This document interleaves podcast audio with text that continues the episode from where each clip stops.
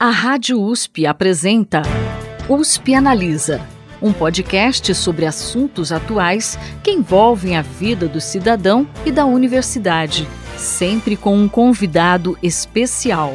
USP Analisa.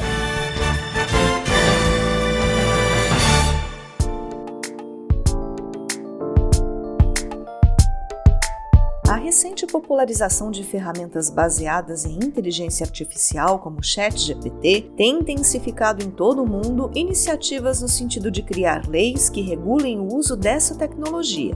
Para discutir a necessidade dessa legislação e a situação atual dela no Brasil e em outros países, o USP Analisa deste mês conversa com a professora da Faculdade de Direito de Ribeirão Preto da USP, Cristina Godoy, e com o professor da Faculdade de Filosofia, Ciências e Letras de Ribeirão Preto da USP, Evandro Ruiz. Eles que também coordenam o Grupo de Estudos Direito e Tecnologia, TecLaw, do Instituto de Estudos Avançados, Polo Ribeirão Preto da USP. Sejam bem-vindos novamente novamente a USP Analisa, professores. Ah, o prazer é nosso. Muito obrigada Obrigado, pelo convite, Thaís. Thaís. É sempre muito bom, né, Evandro, participar do É ótimo estar tá aqui tá com a Thaís, é ótimo estar tá junto com esse time todo do IEA aqui em Ribeirão Preto. Muito obrigado pelo convite.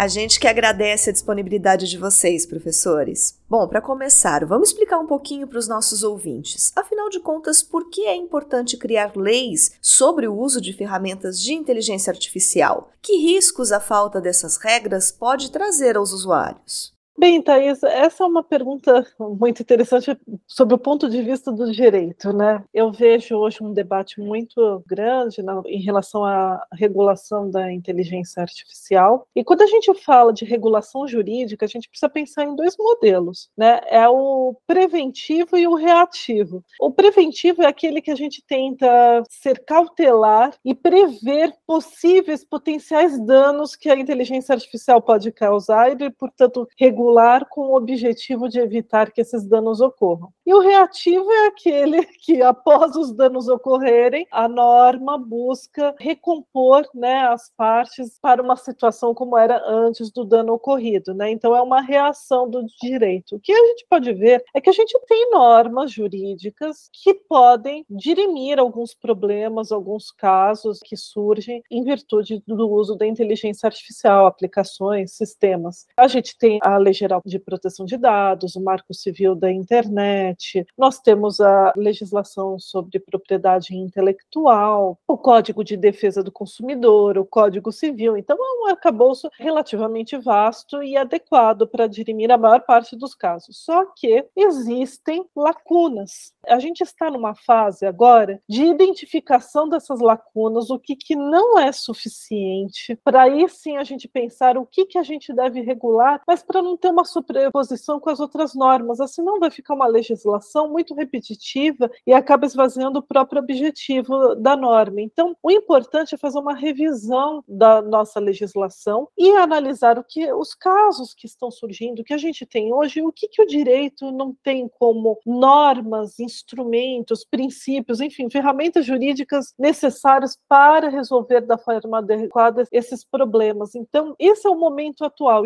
É importante é muito importante. Mas antes de mais nada, a gente não deve pensar em fazer uma regulação jurídica só para a gente ter e falar, olha, está regulando a inteligência artificial. A gente precisa pensar exatamente o que, que vai ser útil, o que, que nós, como sociedade, queremos preservar, proteger, porque a inteligência artificial, claro, apresenta riscos, mas é inúmeros benefícios e potenciais benefícios quase infinitos, né? Então, como fazer isso também sem acabar abafando ou, dificultando a inovação, né? Isso também tem que ser um cuidado da, da regulação jurídica. Então, ela é necessária até para dirimir danos, potenciais causas que possam surgir em razão do seu uso. Hoje em dia, eu estou no Centro para Inteligência Artificial da USP, assim como o professor Evandro. Eu tenho um grupo que integra o Observatório de Inteligência Artificial e a gente está cuidando da parte de regulação jurídica. E a gente fez uma raspagem no TJ São Paulo e só de biometria facial nós temos mais de 2 mil casos na segunda instância. Então, para você ver como isso já está chegando no Poder Judiciário em muitas causas. Reconhecimento facial, como termo né, de referência reconhecimento facial, 750 casos. E nós temos diversos outros termos que a gente usou e que estão retornando os processos judiciais só no estado de São Paulo. Então, isso mostra que realmente a gente precisa analisar com cuidado. O que eu vejo que o principal é como que a gente vai garantir a transparência desses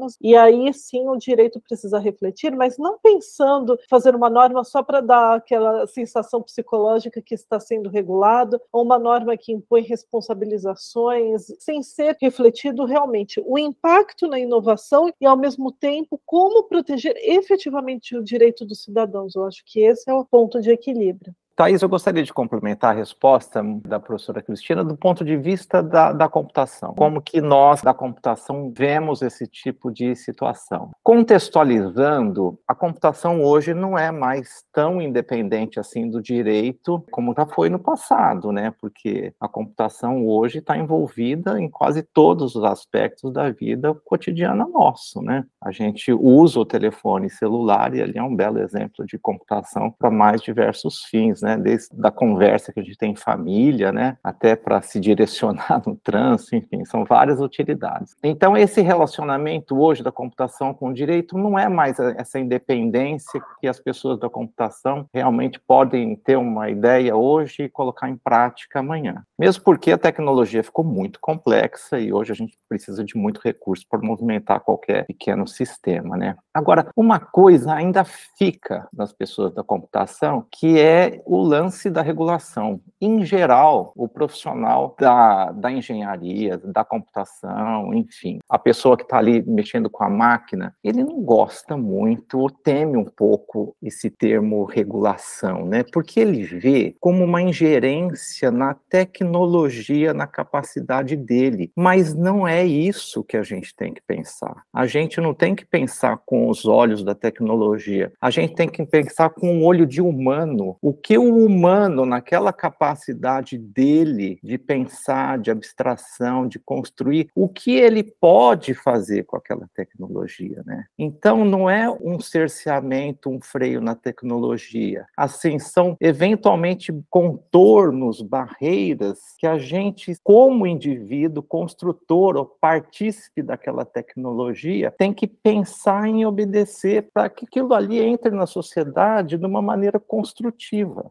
Então, outro dia eu estava pensando num exemplo, assim, né? Eu, eu sou ciclista, né? Então, a bicicleta está aí há muitos anos como meio de transporte, né? Todo mundo usa, já andou de bicicleta pelo menos uma vez na vida, né? E a coisa estava bem, né? Até que vieram as bicicletas elétricas, né? E a gente sabe hoje que você pode colocar um motor numa bicicleta elétrica e essa bicicleta atingir uma velocidade de dezenas, centenas, eventualmente até, imagino eu, 100 km por hora, né? Mas isso é uma bicicleta elétrica? Então, para ainda se contornar ainda no contexto de uma bicicleta, eu acho que a gente tem que ter um acordo com a sociedade, o que, que a gente vai chamar de bicicleta, né? Para que todo mundo fique feliz usando aquele dispositivo. E é assim que a gente tem que pensar hoje com essas ferramentas novas de computação, né? Não é assim uma faca do direito sobre a computação, não, é muito pelo contrário, né? É assim um aviso de gente que está na sociedade, que está se preocupando com o contexto com todos, e falar, olha, será que não está na hora de a gente pensar nisso e naquilo, né? Direitos, deveres, obrigações, governança, quem vai tomar conta desse monstrinho que você construiu, né? Para que, que ele serve? Olha, você está pisando no, no calo de um, no calo do outro, né? Então, eu acho que é por aí que a gente tem que pensar. É, são pontos bastante importantes que vocês trazem, professores. E é engraçado porque a gente está discutindo mais essa questão da regulação da inteligência artificial agora, mas esse debate já existe há alguns anos. Só que essa discussão acabou se tornando um pouco mais forte após o lançamento do Chat GPT no final do ano passado. Essa ferramenta, o ChatGPT, de fato traz uma urgência maior à necessidade de leis que regulem a inteligência artificial? Por quê? Olha, no meu ponto de vista, essa ferramenta, o que mais ela gerou, eu acho que inclusive ela colocou um grande desafio para o direito, porque nós estávamos que nem com aquele o PL 20, né, que foi proposto pelo deputado Bismarck. Eduardo Bismarck, e aí a gente estava depois discutindo muito inteligência artificial, a regulação com base no risco. Aí veio agora o projeto de lei proposto pelo senador Pacheco, pautada no risco. A comissão de juristas fez um relatório sobre uma regulação da inteligência artificial com classificação de risco. E aí vem o chat GPT coloca para a gente, como que vocês vão regular, né? Como que a gente vai fazer naquela perspectiva de regular pelo risco? Ele tem um potencial de aplicação em vários setores de diversas formas e é generativo. Aí coloca em xeque essa própria visualização da regulação pelo direito pautada no risco. Então, novamente, a gente voltou para refletir como que a gente vai regular a inteligência artificial. Isso foi uma das questões que se colocou. Outra questão é porque realmente o chat GPT coloca alguns pontos de interrogação e tecnologias como ela, mas a forma como ele foi lançado, que acabam violando, por exemplo, princípios gerais da inteligência artificial, que nem os princípios da OCDE, porque não é transparente. As próprias pessoas da área de ciências da computação, e até o Evandro depois pode confirmar, a situação não sabe como funciona exatamente. Eles falaram mais ou menos como que é, mas não, não existe clareza exatamente como que eles estão fazendo, onde que está sendo processado todos aqueles dados. Então tem a questão da privacidade, por exemplo, a questão de profissionais colocarem dados confidenciais lá dentro. Será que eles vão armazenar? A OpenAI fala que não vai utilizar, mas a gente não sabe, porque a gente nem sabe como é utilizado e o, o tanto que foi utilizado antes dessa declaração. Então, a questão envolvendo é, os direitos autorais, né? Você não tem a, a citação da fonte, né? Uma tecnologia voltada para falar, né? Simplesmente, né? Não tem essa questão de pensar construção conceitual e, enfim, e aí eu, tudo isso fez com que se preocupasse, por quê? Porque ela foi lançada, não foi feito realmente uma abertura transparente do seu funcionamento, e mais, as pessoas começaram a utilizar, né, porque ela tem um potencial enorme para várias áreas e facilita o trabalho de muitos, e simplesmente as pessoas começaram a usar e a gente não sabe todo o impacto e o que, que pode gerar. Então, quer dizer, não foi feito com parcimônia esse uso, então isso já foi uma questão, não é transparente, rola privacidade proteção de dados em alguns casos. A gente verifica também, inclusive teve um caso recente que os empregados da Samsung declararam que realmente colocaram códigos que eram fechados da própria empresa Samsung, que eram confidenciais, faziam parte do NDA, né, que é o acordo de confidencialidade que os empregados assinam, colocaram no chat GPT para ver se eles conseguiam fazer determinadas correções, ajustes no código, porque ela é utilizada também pelos programadores de uma forma muito boa. E não se sabe se o que, que acontece, porque estão colocando, inclusive, informações da empresa dentro da plataforma. Então, tudo isso fez com que se temesse ainda mais a inteligência artificial e pensasse: agora a gente precisa regular. Quem que está fazendo, por exemplo, os filtros? Qual é o cuidado ético? Como que está sendo realmente processado todos esses dados? Tudo isso é uma incógnita, então isso gera mais aflição. E é por isso que se torna mais necessário debater e por isso que está tão forte o debate sobre a regulação em relação ao chat GPT. Inclusive, a China está com uma proposta de lei para regular, no caso, ferramentas de inteligência artificial similares ao chat GPT, ou seja, uma IA generativa, colocando que a empresa que disponibilizar essa ferramenta vai ser responsabilizada pelos eventuais danos que ela possa causar, independentemente de ser previsto ou não quais são os danos, ou seja, você que vai responder se você colocar, se você não utilizar determinados estándares, ou seja, junto com essa regra, a China está apresentando determinados estándares que as empresas devem cumprir para colocar para público e disponibilizar ao uso geral essa ferramenta. O que eu vejo que o Chat GPT foi disponibilizado de uma forma muito prematura. Foi essa a grande questão. Por isso que teve até aquela carta pedindo que se fizesse uma pausa por seis meses para fazer a avaliação. Eu não sou contrária. Eu acho que o uso dela e a aplicação dela pode facilitar muito em diversos setores, até o acadêmico em termos de insights. A gente sabe que várias pessoas estão utilizando e têm algumas ideias, etc., conseguem tirar disso, mas uh, também a gente tem muitos riscos e precisava ser avaliado de uma forma mais adequada. E as pessoas não ficariam tão temerosas se fosse transparente e tivesse accountability, né? Onde tem a transparência, tem a responsabilidade da empresa que disponibiliza a ferramenta.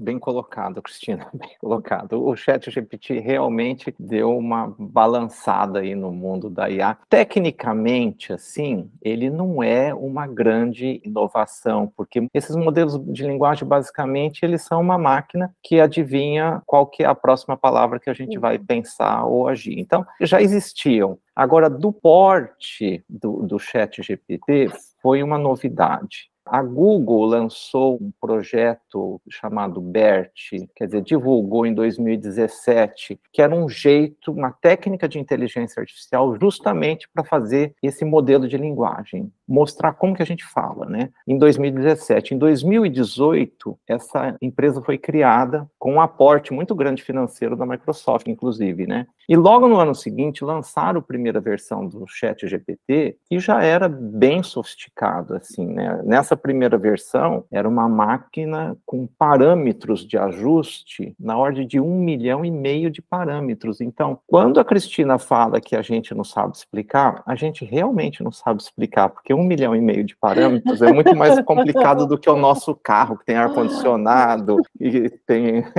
Bluetooth, e muita coisa acontecendo ali. Né? São vários botõezinhos, são mais botõezinhos do que um avião desses super sofisticados, né? Então são muitos parâmetros, são muitos documentos, e aí já começou o problema, né? De onde vêm esses documentos que são buscados na rede, que são trazidos para essa máquina aprender, porque é como um grande papagaio, né? E vai aprendendo, vai assimilando coisas e a gente não sabe da onde vem e para onde vai. E como se não bastasse, o chat GPT não está sozinho aí, né? A gente tem as máquinas gerativas, né, que geram, por exemplo, imagens também, né? Tem uma tal de Dale, escreve D-A-L-L-E, que é uma máquina que gera imagens, né? Mid Journey gera imagens, né? Junto com o Chat GPT, agora a gente tem uma que foi lançada agora, no mês de maio ainda, né? É, em português, que é a Albertina. Então, esse BERT que eu comentei da técnica do Google foi usada para português, que é uma máquina quase do mesmo porte do Chat GPT-2, que chama Albertina PT, e também vai essa específica para português. Essa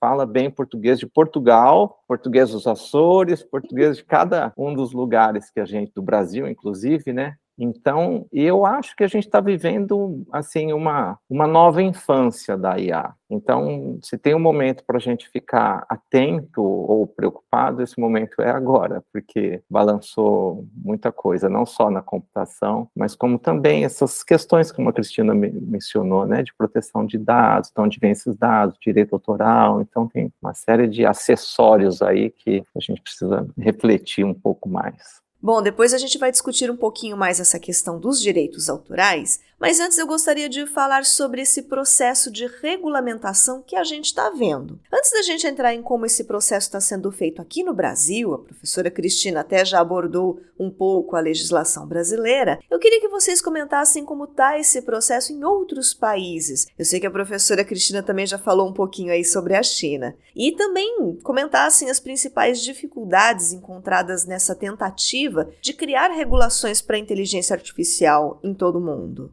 Olha, Thais, é interessante, porque é assim, o, o, que está mais gerando análise, debate atualmente sobre regulação é exatamente a proposta feita pela União Europeia em 2021, né, de regulação da inteligência artificial pautada no risco, classificação do risco, algumas com risco inaceitável, portanto deveriam ser banidas. Discute-se muito a questão do uso de inteligência artificial em drones para fins militares, seria um exemplo que eles acham que deveria deveria ser banido, enfim, a discussão é muito elevada, por isso que ainda a proposta está sendo muito debatida. Mas essa proposta de regulação é uma das mais completas que a gente vê hoje no, no mundo do direito, uma das mais debatidas e é pautada realmente na classificação dos riscos. É claro, eu vejo, assim, como alguém que atua na área do direito, que qualquer regulação da inteligência artificial, uma regulação geral, se você achar que só um ato, uma lei, um marco legal, né, como a gente chama aqui em português, um marco legal da inteligência artificial vai ser suficiente, a gente vai ser fadado ao fracasso. Não é possível, porque a inteligência artificial tem várias aplicações, ela precisa ser analisada de forma setorial, então você precisa ver em cada setor que é aplicado, em alguns setores tem mais risco do que outros, depende da aplicação, então não dá para a gente pensar numa regulação geral e que vai ser o um marco legal e que vai servir para dirimir todos os casos. Ela pode dar alguns parâmetros, e essa da, da União Europeia vai ser isso. Ela consegue dar alguns parâmetros para alguns casos, mas não vai ser aplicável para todos. A gente não vai conseguir ter sucesso se a gente querer fazer algo que abarque todas as situações possíveis, até porque também é uma tecnologia que está em constante modificação, desenvolvimento, progresso efetivamente. Então a gente tem esse, a gente tem o Algorithm Accountability Act, que vem dos Estados Unidos, que é uma proposta também muito debatida, e atualmente está um questionamento público de ordem técnica, ou seja, um questionamento para a sociedade civil, pelo Congresso norte-americano, para levantar informações para acrescentar no Algorithm Act dos Estados Unidos questões relacionadas à regulação de tecnologias de inteligências artificiais como como o ChatGPT. Então, atualmente, eles estão fazendo consultas públicas especificamente para isso, para verificar como que pode melhor regular esse tipo de tecnologia e incorporar a esse Act. Mas veja, ainda eles nem aprovaram o Algorithm Accountability Act e já estão abrindo porque surge uma nova tecnologia. A gente vai ficar buscando sempre correr atrás e não vai porque o processo jurídico é muito demorado, né? De aprovação de leis. É por isso que eu falo, não vai, a gente gente pode pensar numa normatização geral, com alguns estándares, mas vai ser muito difícil fazer dessa forma. A gente precisa pensar um pouco num sistema de governança com participação de vários setores da sociedade, etc., e de uma forma que a gente tenha alterações de ordem técnica mesmo, regulamentares, numa estrutura de governança por membros integrantes da sociedade, dos stakeholders, porque vai ser muito difícil a gente pensar numa legislação como a gente tem um código civil, né? E claro que a gente fez alguns ajustes, mas não vai precisar fazer tanto como a gente vai precisar com inteligência artificial e que também é uma matéria de ordem técnica. E a gente também tem no Canadá também um exemplo do Artificial Intelligence and Data Act, também está sendo discutido. Não foi aprovado, na realidade a China foi a única que aprovou uma legislação geral, principalmente relacionada da inteligência artificial, o seu uso por crianças e adolescentes, eles regularam nesse sentido, isso eles fizeram questão de já fazer, mas também no Canadá está sendo discutido e também é um modelo muito semelhante ao europeu, ou seja, pautado na classificação do risco. Então, a forma de regular os requisitos, os estándares, etc., vão depender do grau de risco, que é exatamente a proposta da União Europeia, inclusive, por exemplo, para reconhecimento facial especificamente. Então, se é de alto risco, então você precisa mostrar um relatório de impacto, você precisa seguir determinadas normas que garantam a transparência, é, não pode usar essa tecnologia em tempo real, salvo algumas exceções. Então, essas baseadas no risco, assim, as exigências aumentam conforme maior o risco. Mas aí também tem aquela questão, o risco, né? E quando exige uma certa previsibilidade, quando a gente não consegue prever todas as possíveis aplicações, né? E com garantia a segurança jurídica. Então, está muito difícil difícil para nós da área do direito a gente pensarmos em modelos, porque a forma como a gente costuma regular determinados fenômenos emergentes está sendo colocado em xeque com, por exemplo, a inteligência artificial que está sempre mudando uma velocidade muito elevada. Então, a gente tem, assim, teve o PLN 21, quando? 2020, Cristina, foi 2020, esse? É, 2020, 2020, né? Assim, é bem principiológico, né? Ele é pequeno, é curto, é, eu acho que é importante, é um marco bacana, né? Agora tem essa proposta nova, né, pelo presidente do Senado, Rodrigo Pacheco, que é um pouco mais amplo, né, também baseado em risco, mas volta aqui o, o Evandro fazendo as analogias malucas dele, né, com o trânsito, né? A gente vai regular o trânsito, eu falei da bicicleta elétrica, né? A gente tem que definir o que é o carro de passeio, o que é o coletivo, o que é o veículo de transporte de carga, aquelas coisas todas, né? E, e a gente encontra essa mesma dificuldade, porque IA é um termo muito abrangente. Então, as pessoas têm usado IA até sobre métodos estatísticos, assim, que é a estatística pura, de fazer uma previsão, né? A pessoa vem produzindo tanto, vem vendendo tanto, de acordo com a inflação, e aí tem uma fórmula matemática lá que você consegue prever o faturamento daquela pessoa, eventualmente, o ano que vem e tal. Então, cria-se ali um método baseado em uma metodologia aí estatística e está lá a estatística ou a probabilidade envolvida, já vem o rótulo de inteligência artificial. Então, dentro da, da técnica da computação, a gente tem esses grupos de técnicas que estão todos hoje embolados nesse jargão e fica difícil para a gente, por exemplo, começar a pensar numa regulação, a gente que é da área, define, Evandro, o que, que é inteligência artificial, define o fulano de tal, define a Sociedade Brasileira de Computação. Então começa, a gente começa a engasgar aí, você entendeu? E a gente tem que ter a consciência que, como a Cristina bem colocou, a gente pode conseguir construir alguma coisa que abarque o universo que a gente vive hoje. Mas o ano que vem, certamente, não vai ser mais o mesmo universo. Então, é bem difícil.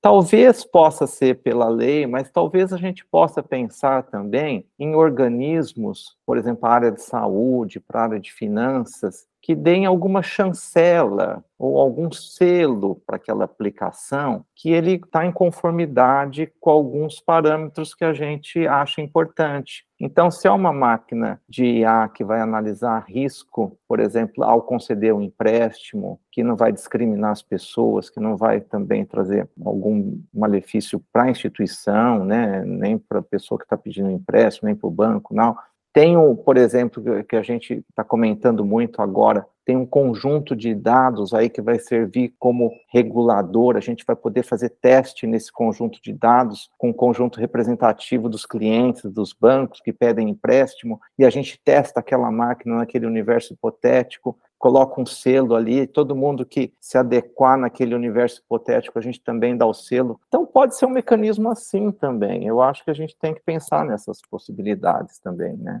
E pensando na legislação brasileira, vocês comentaram, né, esse projeto de lei que tramita desde 2020 e que cria o marco legal regulatório do uso da inteligência artificial no Brasil. Comentaram também esse projeto de lei 2338 de 2023, apresentado no Senado agora recentemente, com o objetivo de regular essa tecnologia no país. Então eu queria que vocês fizessem uma análise desses projetos, pensando também nos desafios que o Brasil enfrenta para implementar essa regulação. Eu não sei se são os mesmos desafios que os outros países enfrentam ou se a gente tem alguma peculiaridade aqui. E além disso, pensando nessa legislação anterior que a professora Cristina tinha citado, né, o Marco Civil da Internet e a Lei de Proteção de Dados, será que ferramentas como o ChatGPT estão adequadas a essa legislação anterior? Enfim, eu peço para vocês que façam uma análise geral, né, pensando no contexto do Brasil.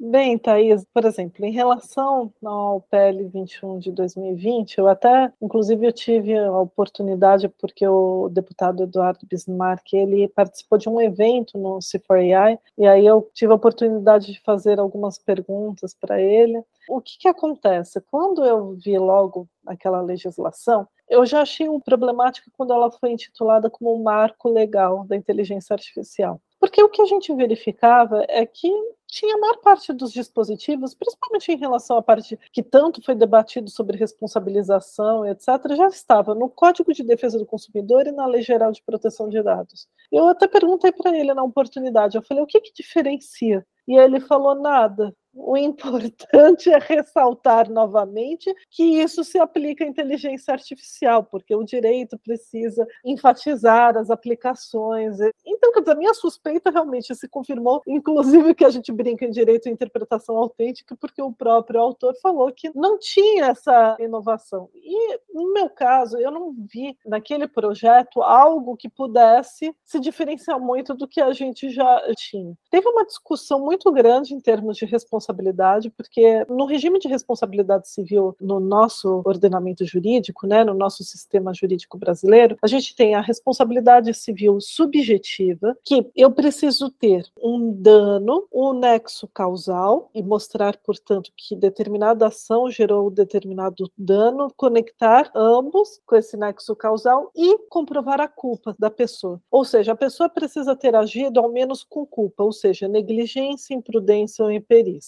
E tem a responsabilidade objetiva, que é geralmente para ações, para situações, atividades de alto risco, que nem, por exemplo, atividades no campo nuclear, usinas nucleares, etc., que você só precisa ter o fato e o dano. Você não precisa comprovar a culpa. Então, independentemente da existência de culpa, você já tem a responsabilização. Então, muitos estavam defendendo o regime geral no PL 21 era exatamente de responsabilidade civil subjetiva. Aí muitos falaram que deveria ser objetiva, mas a discussão não era tão interessante porque o Código de Defesa do Consumidor já previa a responsabilidade objetiva. E a maior parte dessas situações vão envolver o Código de Defesa do Consumidor. E a responsabilidade, por exemplo, falar do regime de responsabilidade civil subjetiva quando não se aplica o CDC era muito baixo, então não tinha por que discutir tanto sobre esse assunto, mas se polarizou, Thaís. Isso que foi interessante. Quando eu fui ver o debate na Câmara dos Deputados, né, as transcrições e os debates, estava exatamente polarizado por partidos políticos. Me surpreendeu porque é um tema técnico que acabou tendo a polarização. Aqueles que eram o atual governo e etc., que se intitulavam de direita naquele momento, eram favoráveis à responsabilidade subjetiva, aqueles que se intitulavam de esquerda eram favoráveis à responsabilidade objetiva, e eu nunca pensei que essa matéria a divisão direita e esquerda, sinceramente. E na época eu falei, olha, se não for aprovado antes das eleições presidenciais, esse projeto vai morrer por causa dessa polarização, porque vai mudar a composição e etc. E é o que a gente viu. Ele praticamente está enterrado, né? ele foi para o Senado, teve toda a discussão, teve aquele trabalho da comissão de juristas de mais de 900 páginas, né? com debates, foram consultadas várias pessoas, e aí veio um projeto agora do senador Pacheco mais completo, pensando também na questão do risco. Né? Está sendo discutido ter uma agência ou, ou uma autoridade, como a NPD, a Autoridade Nacional de Proteção de Dados, para conseguir regular essas situações. Enfim, ele está mais completo, mas, no meu ponto de vista, ainda é muito imaturo da nossa parte, porque a gente precisa compreender melhor as situações. Mas eu acho que a gente não pode chamar qualquer lei que vise regular a inteligência artificial de marco legal, porque não vai ser um marco legal. Vai ser um regime geral e depois a gente vai ter normas setoriais né, para regular determinadas atividades, situações, empregos, aplicações. E aí, em relação ao que a gente já tem hoje, o chat GPT, por exemplo, em relação a LGPD, provavelmente ele não, não está adequado né, à Lei Geral de Proteção de Dados, assim como também não está adequado ao GDPR, né, o Regulamento Geral Europeu. Por quê? Primeiro, não tem a questão da transparência. Você não sabe como que foram coletados aqueles dados. Eles mesmos não se comprometem de terem coletado com livre e informado consentimento os dados. Eles simplesmente coletaram. Então, a gente não sabe dados de quem, se a pessoa tinha aceito ou não, se são dados que foram coletados em virtude de vazamentos que aconteceram. A gente não sabe a origem desses dados. Então, por isso que eu falo, possivelmente ela não está adequada, porque deve ter muitos muitos dados que não poderiam estar lá e que serviram para o treinamento do chat GPT. E a gente também verifica a questão do fato de não ter a fonte, então também é uma outra questão que viola a legislação de proteção da propriedade intelectual e aí entra direitos autorais, etc. A gente não sabe se ele está usando o mesmo termo, a mesma frase, a mesma ideia de outra obra que pegou. Tudo isso é, é muito problemático. Então, eu acho que se a gente for olhar realmente, muitas das nossas normas atuais, ele está violando sim. E aí que está o problema. Exatamente pela falta de transparência, por você não saber esses bancos de dados, etc., você não consegue nem identificar isso. É por isso que é tão complicado esse tipo de ferramenta que ficou disponibilizada.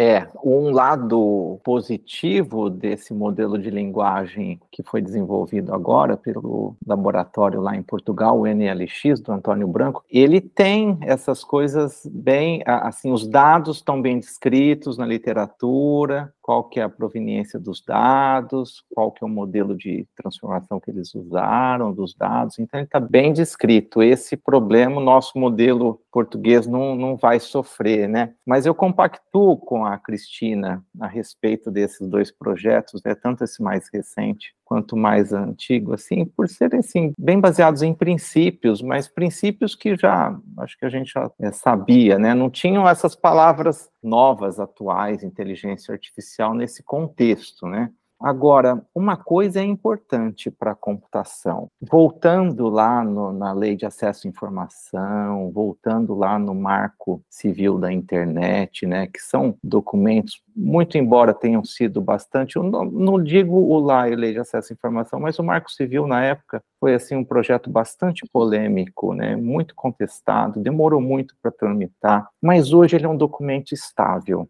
E hoje a computação se espelha nele para crescer. Então, a gente tem uma base, um fundamento ali para ter outras novas iniciativas. Então, se a gente construir uma lei, um ordenamento novo para a inteligência artificial, que a gente pelo menos experimente essas leis, por algum tempo, um tempo longo, e não caia na tentação, por exemplo, de modificar ordenamentos que foram criados há menos de 10 anos, como o Marco Civil da internet foi, e a gente está na beira de mudar esse ordenamento, porque isso pode até provocar uma erosão dessas empresas de inovação que ficam sem saber para onde ir, e eventualmente até provocam uma fuga dos cérebros aqui do Brasil para desenvolver aquela boa ideia num outro lugar. E o Brasil perde, né? Então, se a gente discutir agora um documento e ter um consenso, que a gente aprove esse documento e teste ele por alguns anos, sabe? A gente sabe, como sociedade, que a sociedade muda, obviamente o ordenamento jurídico vai mudar como a sociedade, né? Mas a gente precisa de uma estabilidade. Então, esse é o meu clamor aí por parte da computação.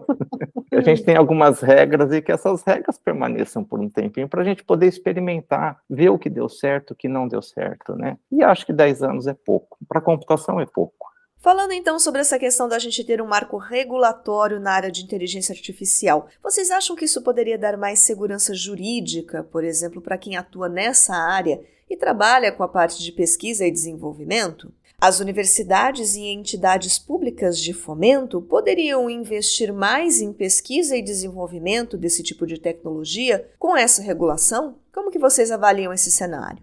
Olha, o que eu vejo é que a regulação é importante se a gente for pensar em vários setores, né? Se a gente for pensar no setor privado, até para a criação de startups, etc., é muito importante a gente ter uma certa segurança jurídica, como até você mencionou, Thais. Por quê? Porque se a gente tem uma norma clara, né, regulando quem que é responsável, e, por exemplo, quais são os estándares, ou como o professor Evandro falou, olha, às vezes tem uma certificação, se determinada empresa buscou né, se adequar a todos aqueles parâmetros, né, então já é uma segurança a mais. Ou seja, se a gente tiver parâmetros e aí normas jurídicas claras sobre o assunto, isso vai favorecer inclusive os surgimentos e, e a permanência né, de empresas na área de inovação. Por quê? Porque um dos grandes riscos de uma empresa, principalmente startups, é o risco jurídico. Muitas, principalmente quando a gente fala de fintechs, que a gente tem muito aqui no Brasil, fintech acaba morrendo simplesmente se ela é multada, se tem uma causa judicial que acaba fazendo com que tenha um gasto muito elevado com o processo judicial, pagamento de indenizações, etc.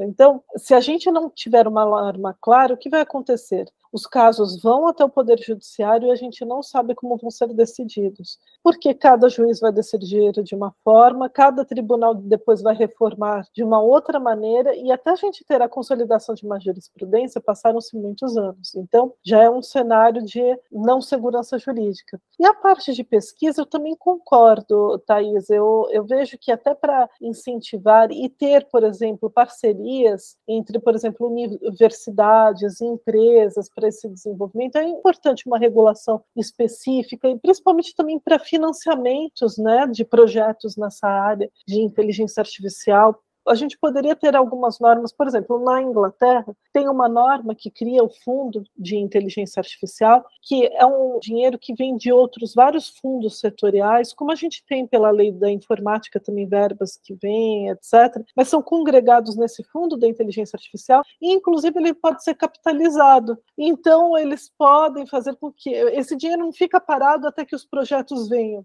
ele vai rendendo, algo que a gente não tem previsão aqui no Brasil em relação a esse dinheiro. Às vezes esses fundos ficam parados por anos, né? não consegue gastar tudo que está nele, ele não está gerando mais dinheiro, sendo que poderia gerar mais né, para pesquisa. Então, tem várias formas também que a gente poderia ir pensar numa regulação para promover o desenvolvimento da inteligência artificial, pensar numa regulação, por exemplo, com incentivos tributários, que também é algo necessário necessário, incentivos fiscais para a compra de equipamentos, né, para você ter clusters, etc., que tudo isso é caro, a gente já está com um problema cambial, né, que já é difícil, né, a obtenção desses equipamentos, etc., que é tudo muito caro. Né? Então, acho que existem alguns instrumentos jurídicos, inclusive importantes, para o incentivo, não só para controlar ou evitar riscos, mas que a gente também pense no desenvolvimento, porque por um relatório da Price Waterhouse Coopers, isso daí foi em 2017 publicado,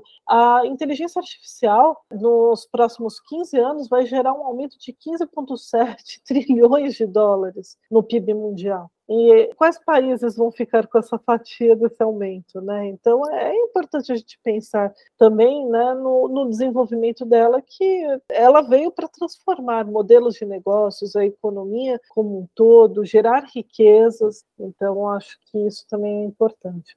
Eu acho que é muito importante a gente contextualizar que hoje a ciência da computação, a informática, é uma área muito atrativa e uma área com déficit de profissionais enorme. Então, hoje, um estudante que se forma nos nossos cursos de graduação, bacharelado em ciência da computação, informática biomédica, mesmo os estudantes de áreas correlatas, como matemática aplicada a negócios, tem uma aplicabilidade, tem uma empregabilidade muito alta. Né? São profissionais que são, assim, fisgados a preço de ouro no mercado, né? Alunos de graduação, hoje, quase todos, ou estão fazendo estágio muito bem remunerados, que a gente não consegue, por exemplo, convencê-los a usar uma bolsa do CNPq ou mesmo uma bolsa da FAPESP, porque financeiramente é, é muito desfavorável, né? E muito menos é, engajar esses estudantes em projetos de mestrado e doutorado, porque o mercado privado oferece pagamentos muito melhores. Então a gente tem esse cenário que não é só no Brasil.